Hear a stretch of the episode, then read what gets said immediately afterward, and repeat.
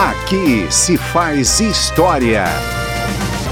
Na tarde de 12 de outubro de 1992, o helicóptero que levava Ulisses Guimarães, a mulher dele, Dona Mora, e os amigos Henriqueta e Severo Gomes, de Angra dos Reis para São Paulo, caiu no mar.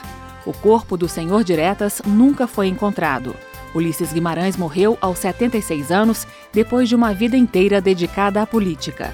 Em sessão solene do Congresso Nacional, o senador Pedro Simon homenageou a memória do ex-presidente de seu partido, o PMDB. Poucos homens, muito poucos homens, conseguem alterar o curso dos acontecimentos de uma nação. Ulisses mudou o Brasil. Com certeza, esse Brasil não é o país dos nossos sonhos e dos nossos ideais, mas inegavelmente é bem melhor do que era antes que ele atirar-se movido pelos seus delírios patrióticos na direção das liberdades democráticas e da conscientização popular. Aqui se faz história.